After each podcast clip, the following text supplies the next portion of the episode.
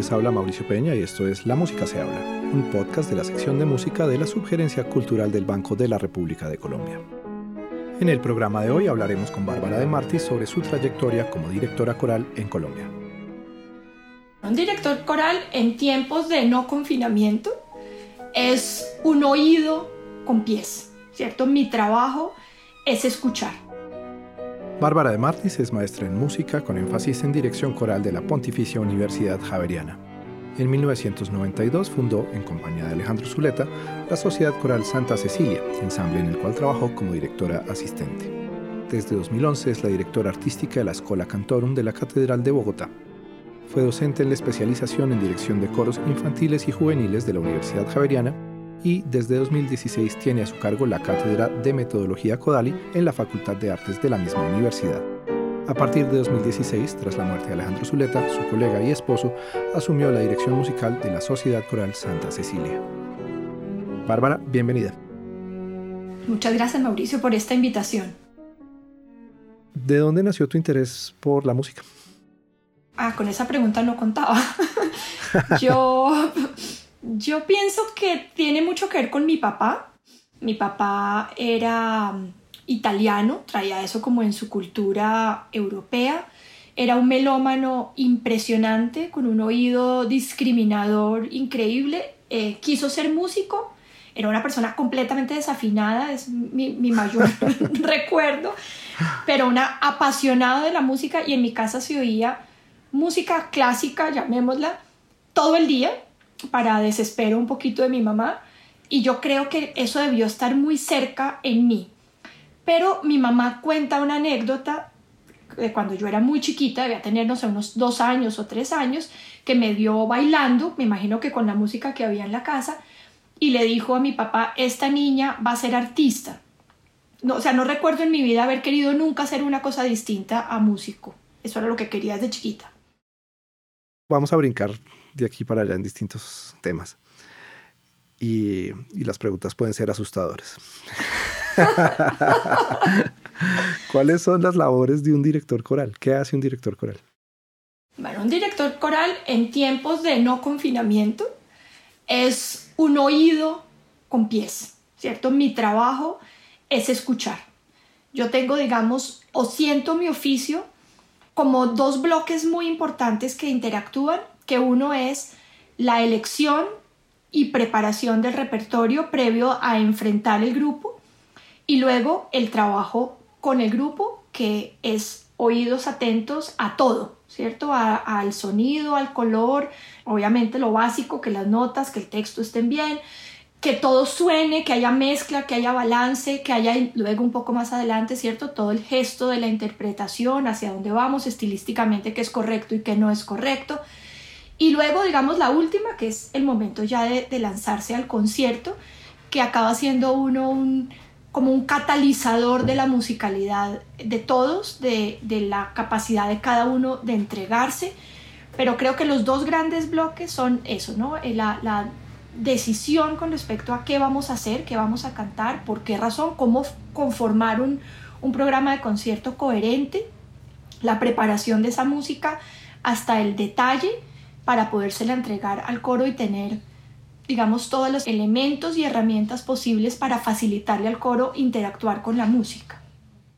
Hay un aspecto que, a mí siempre me causa un poquito de curiosidad y es ese aspecto emocional de los, de los grupos artísticos y, y el papel que a veces tiene un director de tener que subir los ánimos por caídos que estén o bajarlos también a veces para en, pro de, del bien de la música. Ese trabajo pues obviamente te ha tocado con grupos de distintas edades y ahorita hablaremos de, los dos grupos contrastantes que son la Sociedad Coral Santa Cecilia y la Escuela Cantorum, pero cómo se hace ese trabajo que yo creo que debe ser muy similar, porque al final somos seres humanos chiquitos o grandes, las emociones son las mismas, cómo se controla un poco esa emocionalidad para que la música fluya. Por ejemplo, en el momento de montaje, yo tengo mucho más tiempo de trabajo con los niños, en el sentido que es un grupo que ensaya permanentemente todas las semanas. Santa Cecilia es un coro que desde el comienzo fue pensado para trabajar por proyectos puntuales a los cuales se le dedica la cantidad de ensayos que creemos que se requieren para una cierta obra. Entonces, con los niños, por ejemplo, que el montaje es mucho más largo, hay un punto de quiebre que es cuando pasa la novedad.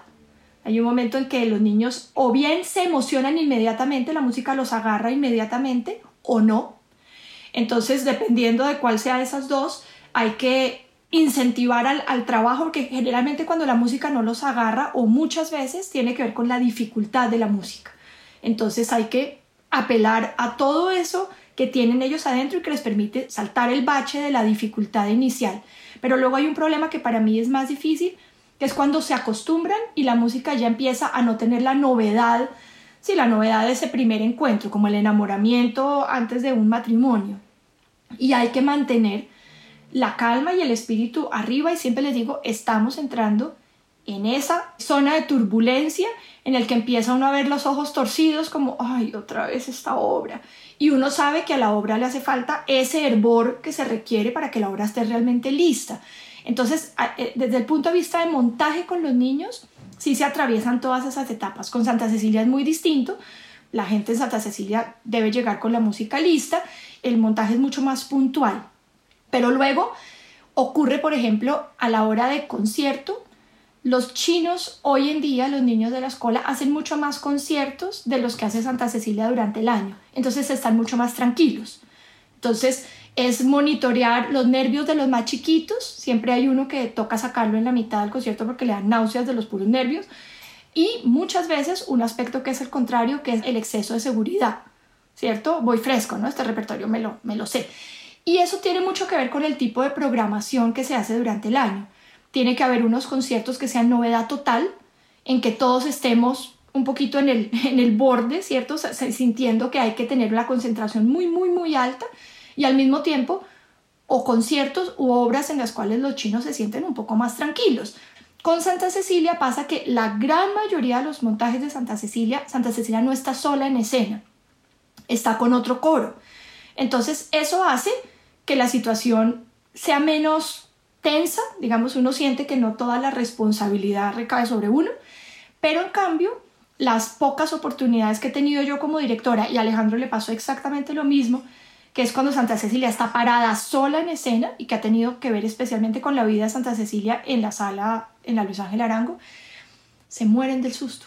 O sea, es mucho más difícil, están mucho más nerviosos y, y yo muchas veces siento como que se desaparecen porque toca eh, sí, ayudarlos a, sentirse seguros, esa cancha que se tiene cuando uno se para muchas veces al año a cantar solo, solo por cuenta de uno y de nadie más. Cuando decidiste estudiar música, ¿ya sabías que, que, lo tuyo era la dirección coral o entraste por otro camino y terminaste en la dirección coral? Yo siempre quise ser directora coral y cantante. Estaba siempre entre las dos. Yo entré a la Javeriana cuando la Javeriana no era pues no, era, no existía la facultad de artes y tampoco era carrera de música, sino que era un programa de estudios musicales y ahí entré. En ese momento no pasaba nada con que yo no tuviera instrumento principal.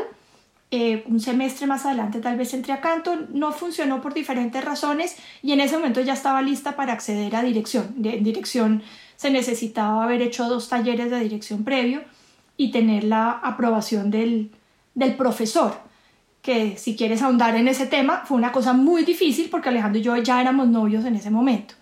Entonces, pues obviamente se decidió que, pues, que había que presentar un examen que antes no se presentaba y que hubiera un jurado que decidiera que yo sí estaba en capacidad de estudiar dirección y no simplemente pues el aval de mi novio. Era una cosa bien compleja. Claro, eso, y es algo que en, el mundo de la música pasa mucho, ¿no? Vemos muchas parejas que son el director artístico y el director ejecutivo, eh, pero en esta época esto fue un gran escándalo en, la, en, el, en, el, departamento porque no había ocurrido y si había ocurrido no había sido algo explícito, ¿no? Seguramente sí había cosas pues como de las que nadie se enteraba, pero además había que tener en consideración que Alejandro era el 50% del profesorado. Sí, o sea, cuando esto arrancó eran, realmente era Guillermo Gaviria y Alejandro y Radostina tenía sus clases de piano, pero eran básicamente ellos dos, entonces yo me estaba quedando con el 50% del profesorado. Eso era muy enredado, muy difícil de manejar. Bueno, pero se, superó afortunadamente. Aleluya. Volviendo también a esa época de, la universidad, eh, tú fuiste la primera mujer egresada del departamento de música.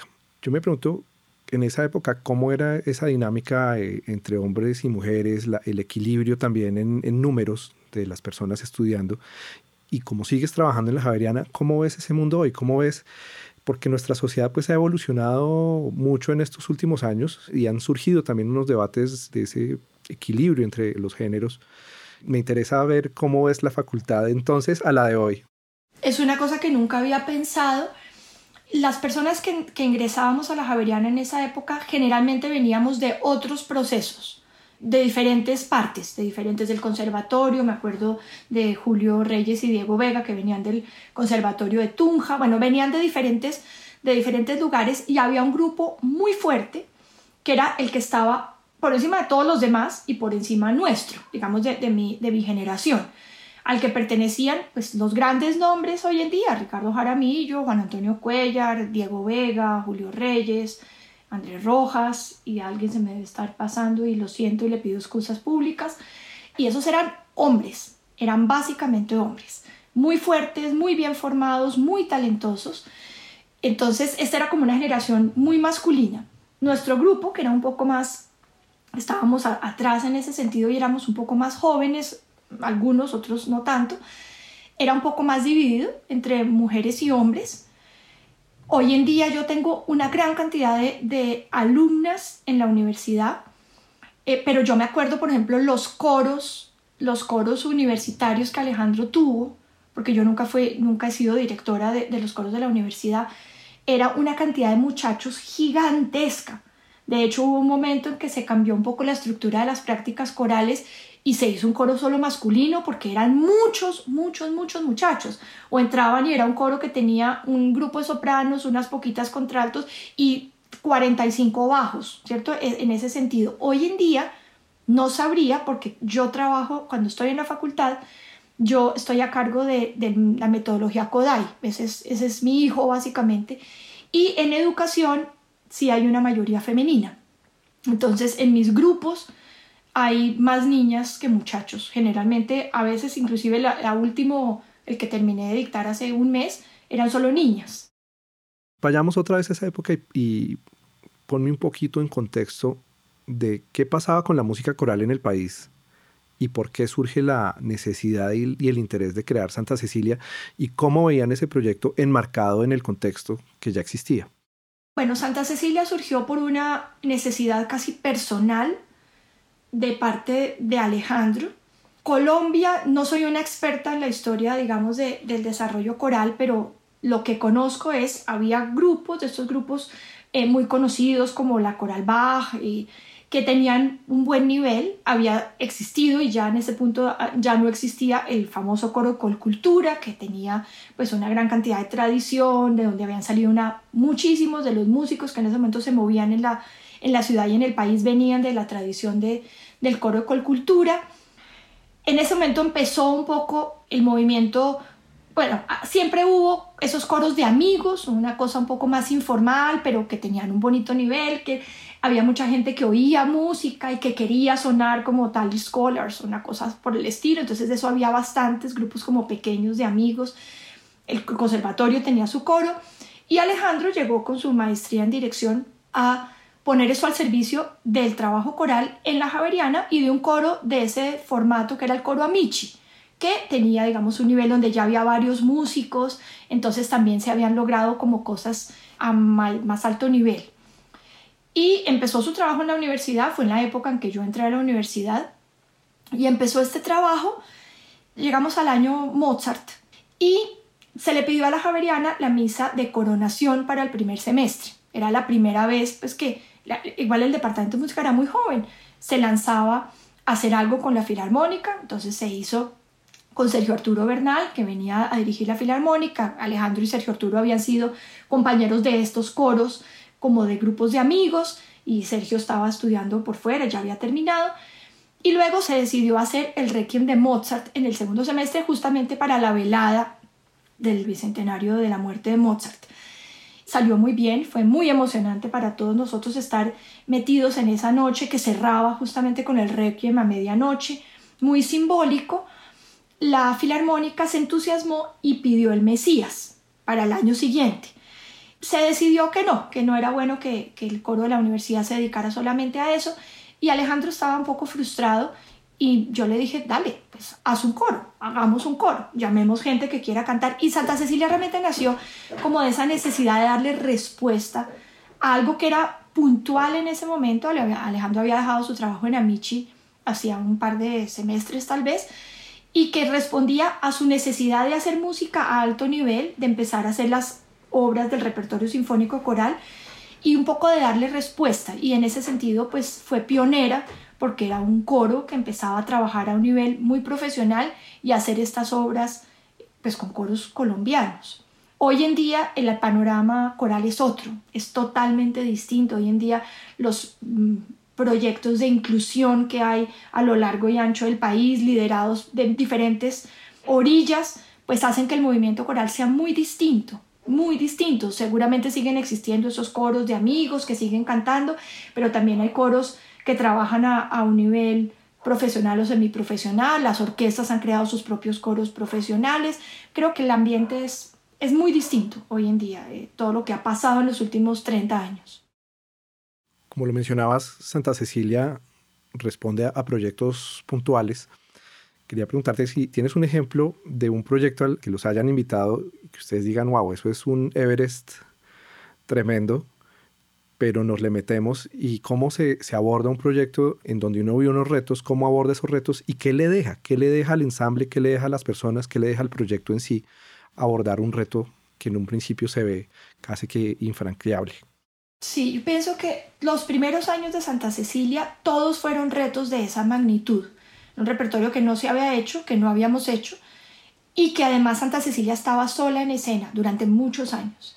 Entonces fue un encadenamiento de retos enormes. Santa Cecilia hizo en esos primeros años el Mesías, el Oratorio Navidad, la Misa en Sí menor, la Pasión según San Mateo, la Pasión según San Juan de Bach. Eso ya de por sí es un reto en cualquier momento de la vida.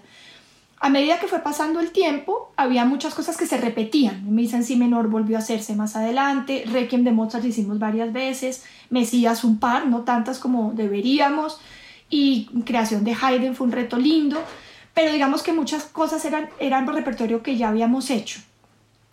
Después de la muerte de Alejandro, que yo recuerde como un reto muy muy grande, estuvo el proyecto que, eh, que unió fuerzas de la Filarmónica y la Sinfónica para hacer el Requiem de Guerra de Britten, porque estos son palabras mayores y porque es un lenguaje al cual Santa Cecilia no está totalmente habituado. Santa Cecilia es un coro muy del barroco, muy del clasicismo, el repertorio que mejor nos funciona desde el punto de vista vocal y estilístico y todo es ese, ¿cierto? Bach, Mozart, Haydn. Y esto era un lenguaje y tocaba, el reto grande era primero entregárselos lo suficientemente digerido por mí para que ellos pudieran entenderlo, porque era un lenguaje al cual no estaban habituados. Gracias a la escuela yo tengo mucha experiencia en repertorio del siglo XX y XXI porque es lo que más les gusta a los niños. Entonces Britten es de entre casa. Entonces yo abordar el Requiem, claro, es más grande, más, más amplio, más ancho, más alto que todo lo que habíamos hecho de Britten, pero en última su estructura tipo Lego es una cosa que para mí es fácil de entender. Entonces podérselo entregar al coro en porciones para que pudiera entregarlo y relacionarse con él. Y obviamente la satisfacción de un reto cumplido siempre es costó sudor y sangre, pero aquí estamos. Siempre la, satisfacción es, esa. Conmigo creo que la, la, gran ventaja con ese reto enorme, porque además era un reto, era la primera obra grande que hacía yo con Santa Cecilia. Lo primero que habíamos hecho había sido Requiem de Mozart, y pues Requiem de Mozart sí era, pues estaba todos los días de alguna manera en el repertorio. Es algo con lo que la gente se relaciona muy fácilmente, pero con Britten no. Yo adoro Britten, los niños de la escuela adoran Britten, pero Santa Cecilia no había hecho nunca nada de ese tamaño y el régimen de guerra es realmente de una envergadura enorme. Me encanta lo que señalas de que a los niños de la escuela lo que más les gusta es la música del siglo XX. Eso, es un buen aliciente para seguir trabajando en, la música, los que estamos encargados de, empujarla, empujar al público, empujar a la gente a aventurarse a cosas nuevas. En 2011 nace la Escuela Cantorum de la Catedral. ¿Cómo, cómo nace ese proyecto?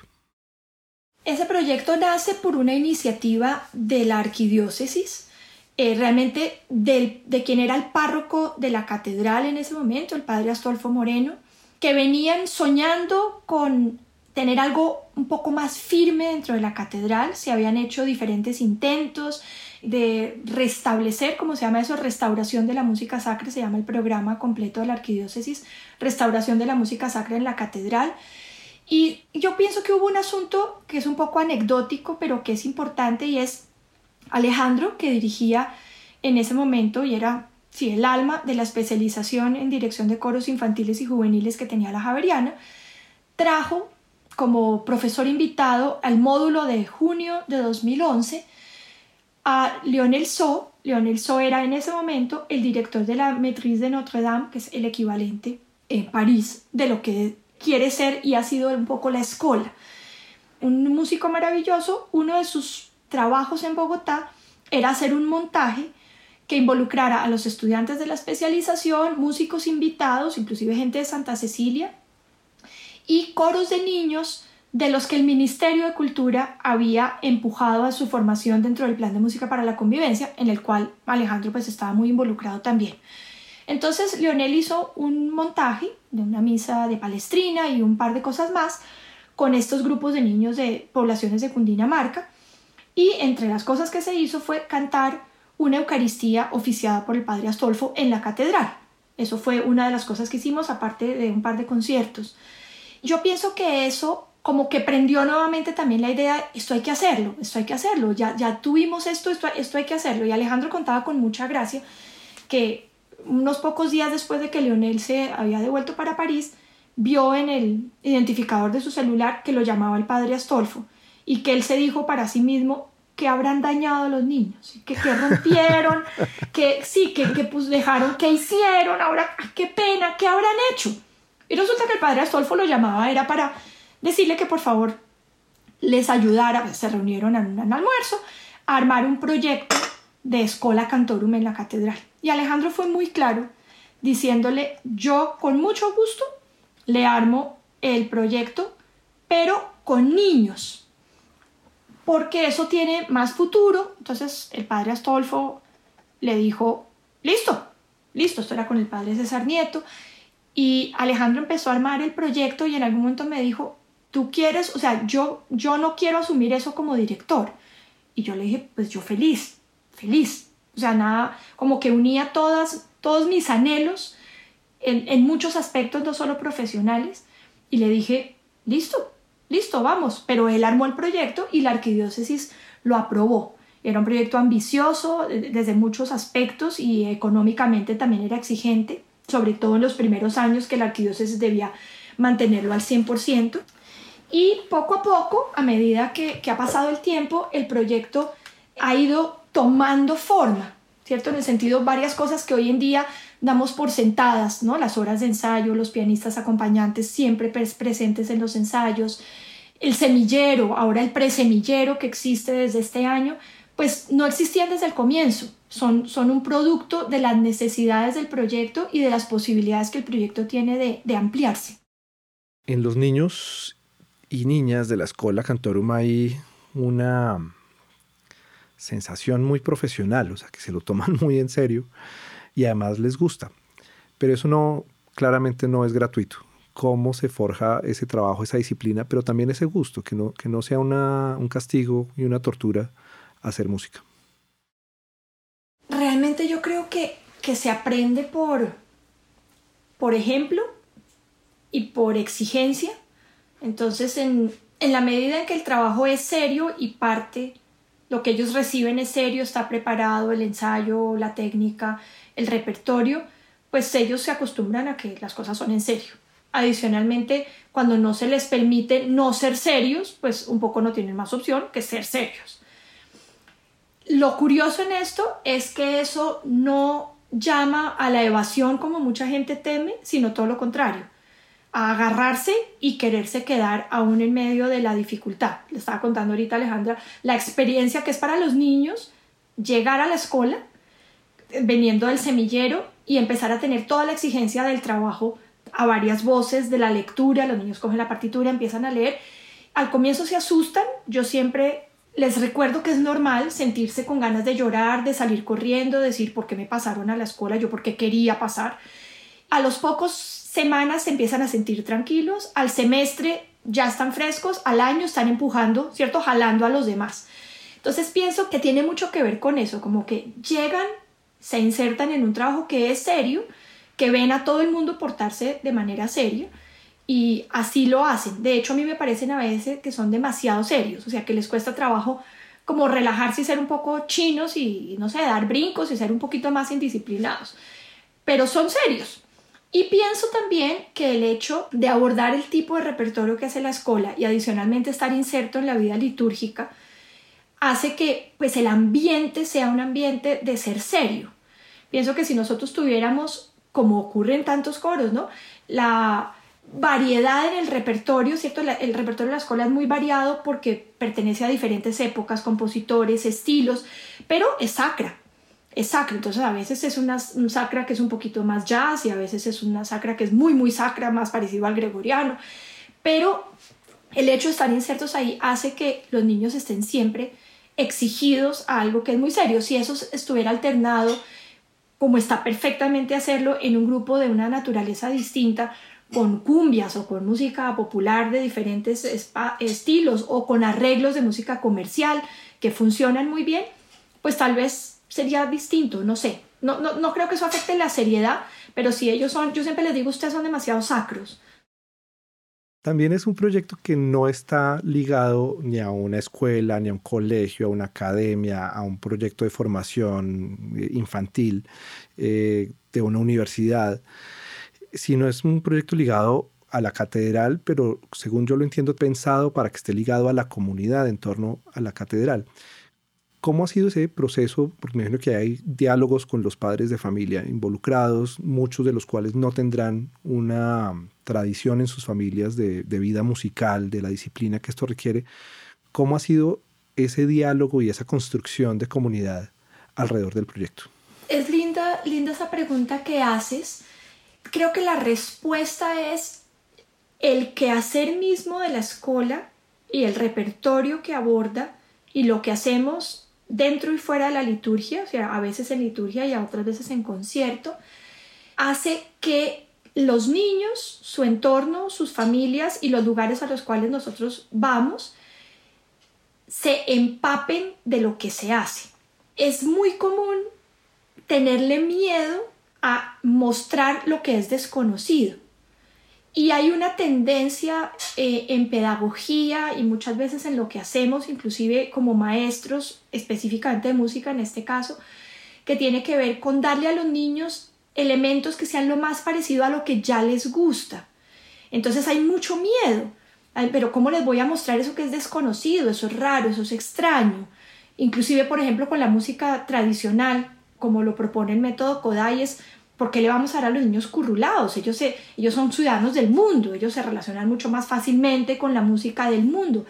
Pero resulta que es un miedo que tenemos nosotros los adultos y somos nosotros los que permitimos o impedimos que los niños, su entorno y, y el público al cual accedemos tengan la posibilidad de acceder a eso, a eso que no conocen. Entonces, cuando uno entra sin miedo, yo pienso que, que los niños se enamoran de lo que se hace.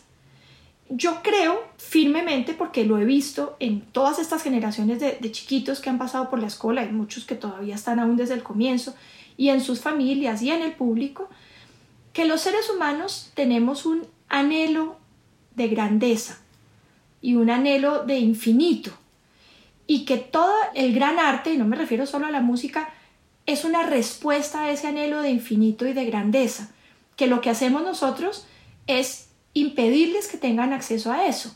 Es, no, no, no, porque se van a aburrir, eso no les va a gustar, eso no es lo que ellos oyen, eh, me van a hacer mala cara, me van a hacer boicot. Y resulta que cuando uno apela a lo más profundo del ser humano, el ser humano lo que tiene es anhelo de grande, de algo que es grande, que lo supera, que lo lleva más allá.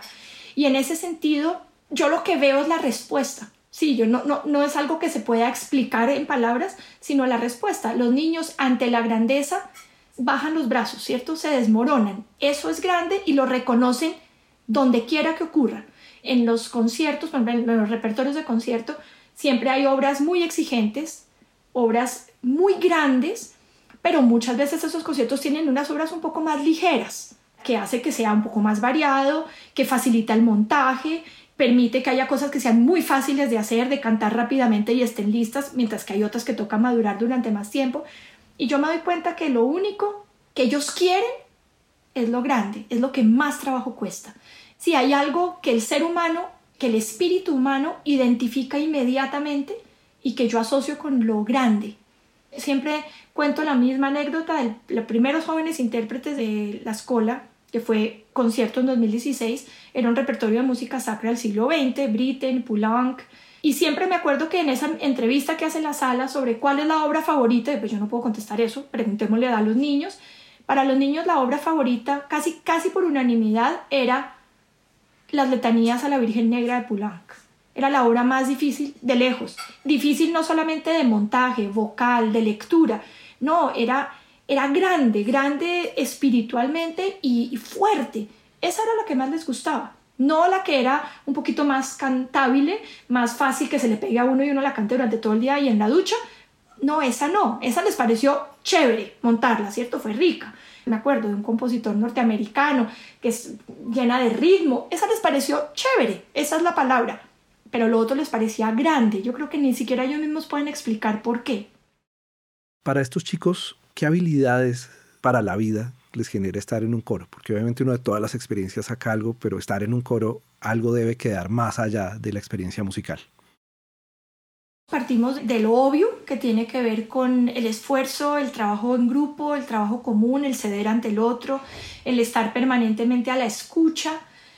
Em, sí, el esfuerzo personal para lograr un objetivo que es colectivo, la disciplina, pero me pasó un poquito antes de salir al confinamiento, tuvimos un, un mercado de pulgas buscando recursos para el viaje a Alemania, pues que no ocurrió, por lo menos no ocurrió este año, ya veremos qué pasa.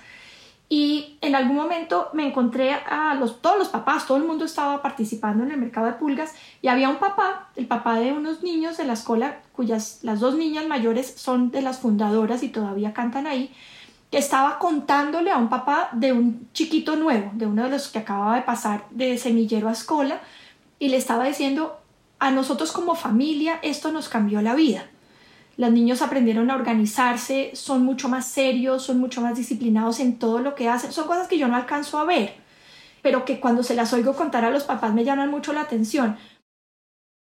La Escuela Cantorum grabó un disco y lo grabó en la sala de conciertos de la Biblioteca Luis Ángel Arango, cosa que me, llena de, de placer poder prestar ese espacio para que este tipo de proyectos se hagan. Para mí no hay nada más mágico que, que la experiencia de grabar, que es, como crear una, una, obra de arte, es plasmarla en una, en una cosa fija, eso no va a cambiar. ¿Cómo ha sido esa experiencia con los chicos? Porque tener esa experiencia de niño debe ser bastante, bastante mágico. Y con esta pregunta creo que abrimos espacio también para escuchar una de las obras grabadas en ese disco. Yo recuerdo esos días de grabación en 2 de enero de 2017 como la experiencia más fuerte emocionalmente que hemos vivido como grupo. La escuela ya tenía una buena trayectoria, ya se había parado en la Luis Ángel Arango, ya había cantado muchos conciertos, había hecho diferentes, diferentes cosas y uno siempre está más seguro de lo que debe, ¿cierto? Más orgulloso de lo que hace, de lo que debería estar y a pesar de todas las advertencias, de todo el que no esté concentrado, ustedes no saben lo que es esto, esto es congelar un arte que, que, que se mueve en el tiempo y es congelarlo como si estuviera en el espacio. A pesar de todas las advertencias, ni siquiera yo misma estaba preparada. Nosotros seguíamos siendo ese coro, ay, no, pero es que ese coro suena precioso. No, no, yo nunca había oído niños cantar así. No, es que suenan como los coros europeos. Y uno que no quiera creérselo, se lo cree. Y llegamos a la sala muy seguros, vocalizamos y empezó aquello. Esto fue lágrimas reales, frustración, esto no funciona. Nuestro ingeniero, que yo creo que es la persona que más nos ha hecho crecer en la historia, y le doy crédito aquí a José Leonardo Pupo, nos hizo es decir, verla negra. Fue terriblemente difícil, fue una experiencia de frustración, de enfrentarnos a nuestras propias carencias, a lo que no estaba bien, no el coro tan lindo sus niños, sino eso no funciona, o eso está bien, mm, pero no tiene alma. Claro, porque una vez que se le dice la afinación, el ritmo, aquí, pues llega un momento donde es una cosa fría, muerta del, muerta del miedo, y ahora tocaba además que fuera expresiva. Nada ha hecho crecer a la escuela, nada como esos cuatro días de grabación. Yo me acuerdo, el, la última toma, no podíamos creerlo, pero faltaba todo lo demás, ¿cierto? Faltaba que en la postproducción tomáramos la decisión de que había tres obras que no iban en el disco, que no tenían nivel para estar en el disco y que tocaba reemplazarlas y luego volver a contar con tu generosidad y la de la sala para en junio grabar dos de las obras, una de ellas la que vamos a, escuchar, las obras de Reinberger, y yo me acuerdo ya de haber medido al coro seis meses más tarde decir, este es otro coro, es otro coro, ¿cierto? Ya se, había producido eso, ese jalonazo hacia arriba que lo produce solamente el enfrentarse a las propias carencias. No hay nada más, más grave que las ponderaciones excesivas.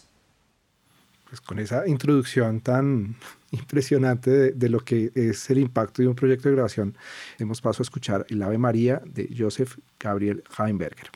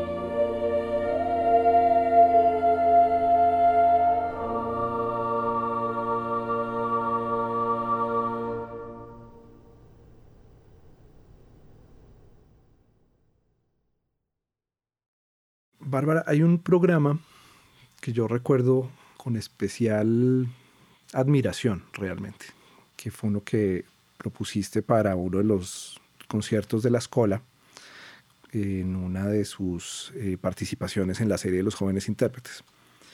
Y era un programa repleto, no había una sola obra que no fuera un Ave María. Y entonces nosotros en la sala tenemos que hacer el programa de mano con tiempo y vamos viendo las notas y, y yo a veces me entero de los programas ya, ya cuando eso está decidido y ya va, y, en especial en jóvenes intérpretes, porque parte de, de, presentarse en la serie es presentarse con un programa. Entonces ahí yo no tengo mayor injerencia ni opinión, salvo que los jurados digan algo al respecto. Y llegó ese programa y yo decía, uy, Dios mío, que yo trato de ir a todos los conciertos y dije, wow, o sea, Me tocó patearme una mañana de Ave Marías y yo iba muy, muy, muy sospechoso y muy escéptico a ese concierto. Pero es de lo más bonito y especial que yo he escuchado en esa sala y debo decirlo de lo más inteligente, la manera como se tejió ese programa. ¿Cómo construyes tú esos programas? Porque además, debo decirlo, no es el único programa que me ha sorprendido, sino que todos los programas de la escuela, aparte de la musicalidad de los niños, aparte de lo especial que es ver a los niños hacer música, los programas, la música seleccionada es tremendamente bien seleccionada y bien tejida a lo largo del programa. ¿Cómo, cómo es ese ejercicio? Bueno, yo pienso que la mayoría de los programas surgen del encuentro afortunado entre un par de obras o tres obras que de repente en mi cabeza dicen, ¡Ah! esto puede ir junto. No se me había ocurrido. ¿Y qué podemos construir alrededor de estas obras que funcionarían muy bien juntas? Y de alguna manera el camino se empieza a abrir a punta de, de reflexión y de búsqueda. Con el Ave María, yo no me acuerdo el detonante exactamente cuál fue. Nosotros habíamos hecho un programa que se llamaba Ave María unos años antes, que no fue, la, que no fue nunca a la sala, y que era, tenía, me acuerdo, uno de los hilos conductores eran unos motetes marianos de Reinberger, del cual hace parte ese Ave María que acabamos de escuchar. Y con gregorianos, era como el gregoriano, el mismo himno, y un Ave María de diferentes estilos, habíamos armado ese, ese programa de concierto. Este, este se llamaba Bendita entre las mujeres, el que fue a la sala. Y pienso que en algún momento uno de los Ave Marías que definitivamente ayudó a gestar el resto fue el Ave María del final, la, la última escena de la Desdémona de Otelo de Verdi, en que cuando ella ya siente que su, su final es inminente y Otelo la va a asfixiar como de hecho ocurre en la escena siguiente, hace, canta un Ave María en italiano. Es una oración un poco libre, no es exactamente un Ave María, pero casi. Y con ese y un par de cosas más que tenía, yo en el atril siempre tengo obras que digo, esta va a funcionar, esta puede funcionar.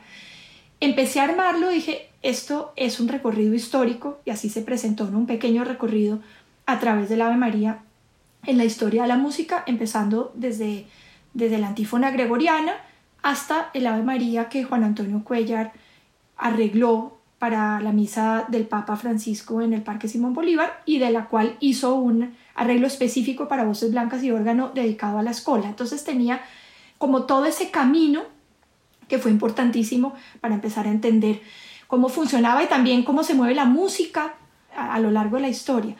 Pienso que con los programas de la escuela hay dos cosas que son importantes.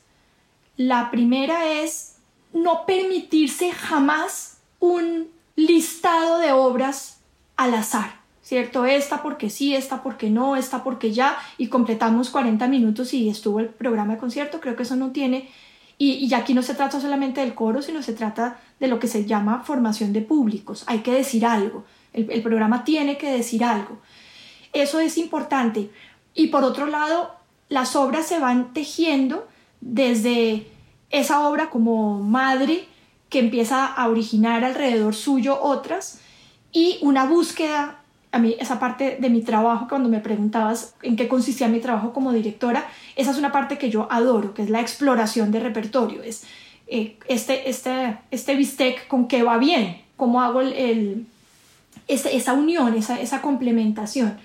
Y los programas siempre tienen algo que es muy fuerte, muy difícil de montar, muy, muy exigente, o un par de obras por lo menos así, unas que son un poco más sencillas. Muchas veces traemos obras que los niños ya conocen y que funcionan bien dentro del repertorio, y eso permite también que, que el montaje sea balanceado, que haya cosas para repasar, que haya cosas para revisar, que haya cosas para montar desde ceros. Y, y hay muchos programas de concierto que, que son así, que tienen que ver, por ejemplo, me acuerdo cuando establecimos esa relación que tiene tanto que ver con la sala, con Pedro Sarmiento, pues tuvo mucho que ver con, vamos a hacer un concierto de música de compositores vivos. Entonces, ¿qué da origen? ¿Qué es primero el huevo o la gallina? No sé, hay siempre como una obra o un par de obras que funcionan alrededor de las cuales eh, yo empiezo a buscar qué, es, las complementa y, y con eso se arma el programa. El que tenemos en mente para el próximo año, que es música de compositoras, que es una cosa que no hemos hecho nunca. También tuvo que ver con una iluminación así. Estaba oyendo un podcast sobre Hildegard von Bingen y de repente dije yo, ¡Ah! es por acá, es por acá. Vamos a hacer un programa de compositoras y empezó a tejerse eh, diferentes cosas hasta tener un programa que, que, creo que es bien interesante, tan interesante como, como Bendita entre las mujeres. En 2016, tras la muerte de Alejandro, pues asumiste la dirección de, de Santa Cecilia. ¿Cómo fue ese reto? Porque ese era un proyecto que, si bien lo habían llevado juntos, tenía claramente un sello gigantesco en esa personalidad grande que era Alejandro. ¿Cómo fue el reto de asumir el liderazgo de un grupo tan moldeado por una persona como Alejandro? Muy difícil, muy difícil, ¿cierto? Tal vez el reto personal más grande, profesional más grande que he tenido, porque el personal era pues igual quedarme sin Alejandro al mismo tiempo. Eh, yo pienso que, que hubo dos, dos asuntos que me, me empujaron a hacerlo. Por un lado, un deseo explícito de Alejandro, sus, últimos días. Alejandro cumplió cinco años de muerto justamente el lunes pasado. Y hubo un momento en que esto es muy personal, abrió los ojos y me dijo, me acabo de soñar que tú venías con una sonrisa de oreja a oreja y me decías, tengo un proyecto hermoso con Santa Cecilia. A mí me sorprendió el con Santa Cecilia. Yo pensé que me iba a decir, venías con una sonrisa oreja a oreja y me decías, tengo un proyecto hermoso con la Escuela Cantorum. Y entonces yo le dije, pues así va a ser. Y me dijo, sí, porque ahora es tuya. Entonces fue una cosa como muy clara, ¿no? En ningún momento, seguramente si Alejandro no hubiera dicho eso, Santa Cecilia pues tenía la historia suficiente para que fuera realmente eh, imposible acabarla así como, no, no, no habría sido justo con la historia misma que Alejandro había gestado hasta ese momento, pero digamos una, una cosa que fue clarísima para él, explícita, esto ahora es tuyo. Ese esto ahora es tuyo quería decir muchas cosas, porque al mismo tiempo que quería decir tienes mi bendición para dirigirla, también tenía que ver con lo que ocurra de ahora en adelante no es conmigo, ¿cierto? Tú sabrás hacerlo a tu manera. Yo siempre fui la directora asistente de, de Santa Cecilia, la creamos juntos, es una entidad con personería jurídica y nosotros somos los, los socios, digamos, pero eh, como tú lo dices, era absolutamente claro. De hecho, había cosas que cuando entrábamos en conflicto, Alejandro me decía, yo soy el director, ¿cierto? Aquí no vamos a discutirlo, ¿cierto? Yo soy el director, aquí se hace como yo quiero y punto. Y era clarísimo. Entonces, digamos que ese permiso eh, me ayudó. Pero al mismo tiempo, eh, recién muerto Alejandro, yo empecé a pensar, bueno, ¿qué hago? ¿Los reúno? Eh, reunimos primero el coro de cámara, qué repertorio será apropiado hacer. Y un momento que dije, no voy a hacer nada, no voy a hacer nada, voy a dejar que sea como la bella durmiente del bosque, ¿cierto? Cuando el príncipe azul llegue, le dé un beso y la despierte, la despierto, pero yo no lo voy a hacer. No me parece que sea respetuoso, no me parece que sea justo. Y llegó el príncipe azul vestido de Sandra Meluc que ella llegó a su cargo en la Filarmónica al mismo tiempo que yo al cargo de Santa Cecilia, el, casi que el mismo día, y un día me llamó y me dijo, quiero a Santa Cecilia para un requiem de Mozart en Semana Santa. Pero pienso que tal vez lo más importante para que yo pudiera asumir Santa Cecilia era la existencia de la escuela, porque eso hizo que yo tuviera vida propia dentro del medio musical y que tuviera un trabajo para mostrar aún para los mismos miembros de Santa Cecilia. Tras todos estos años metida en el mundo coral, ¿qué sigue? ¿Cuáles son tus nuevos proyectos, tus nuevas aspiraciones? ¿Cuál es ese sueño de un proyecto que quieres sacar adelante y lo tienes ahí guardado con una espina que toca sacarla? Mm, miércoles. Es una buena pregunta. Yo no, tengo mucho esa, eso como práctica mía de mirarme hacia adelante y soñarme haciendo. Me veo trabajando como hormiga en los proyectos que conozco, siguiendo con la escuela el trabajo que hemos venido haciendo, explorando nuevos repertorios, recibiendo nuevos niños. En el corto plazo, en el muy corto plazo, volverlos a ver y volverlos a oír, porque esto ha sido muy doloroso, muy difícil ha sido una, sí, como una dieta afectiva en ese sentido. Estamos hablando de la distancia por, por la, de la pandemia distancia y la por, cuarentena. por la pandemia, ¿cierto? Yo pienso que una de las cosas que se fue, no que se fue para siempre, pero que sí se ha ido durante el confinamiento es el placer que se deriva de hacer música juntos, ¿cierto? Seguimos haciéndolo contra viento y marea, utilizando la tecnología que se puede para eso, pero hay un placer innegable que se deriva de hacer música juntos, que, es, que se fue, que no está, no, está, no está presente en el trabajo. Volver a encontrarnos, planear el, la famosa gira a Alemania, que ya ha derivado a que en Inglaterra quieren que vayamos, entonces pues ya veremos de todo eso que sale una vez que todo este asunto pase.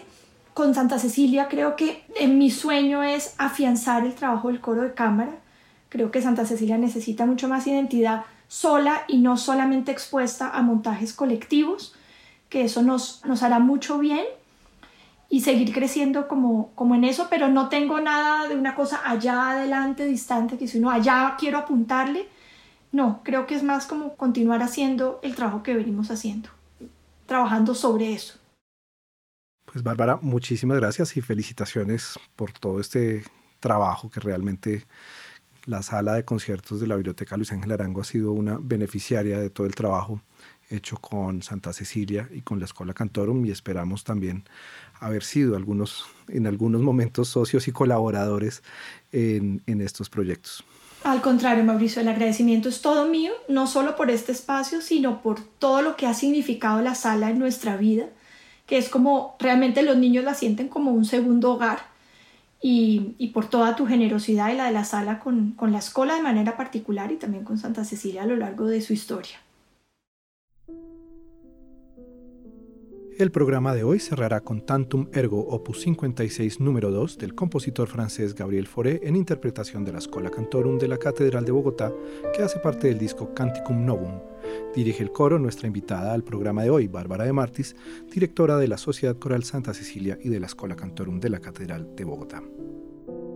Toda la actividad cultural del Banco de la República está en la página web www.banrepcultural.org. Síganos en Facebook como Sala de Conciertos Luis Ángel Arango y en Instagram, Twitter y YouTube como Banrep Cultural. La Música se habla es una producción de la sección de música de la Sugerencia Cultural del Banco de la República de Colombia. La música de este podcast es parte del trío Opus 32 de la compositora colombiana Amparo Ángel, interpretado por el Swiss Piano Trio, grabación que hace parte del disco Compositores de Nuestro Tiempo, volumen 2, editado y publicado por el Banco de la República. Mi nombre es Mauricio Peña, jefe de la sección de música del Banco de la República. Hasta una próxima ocasión.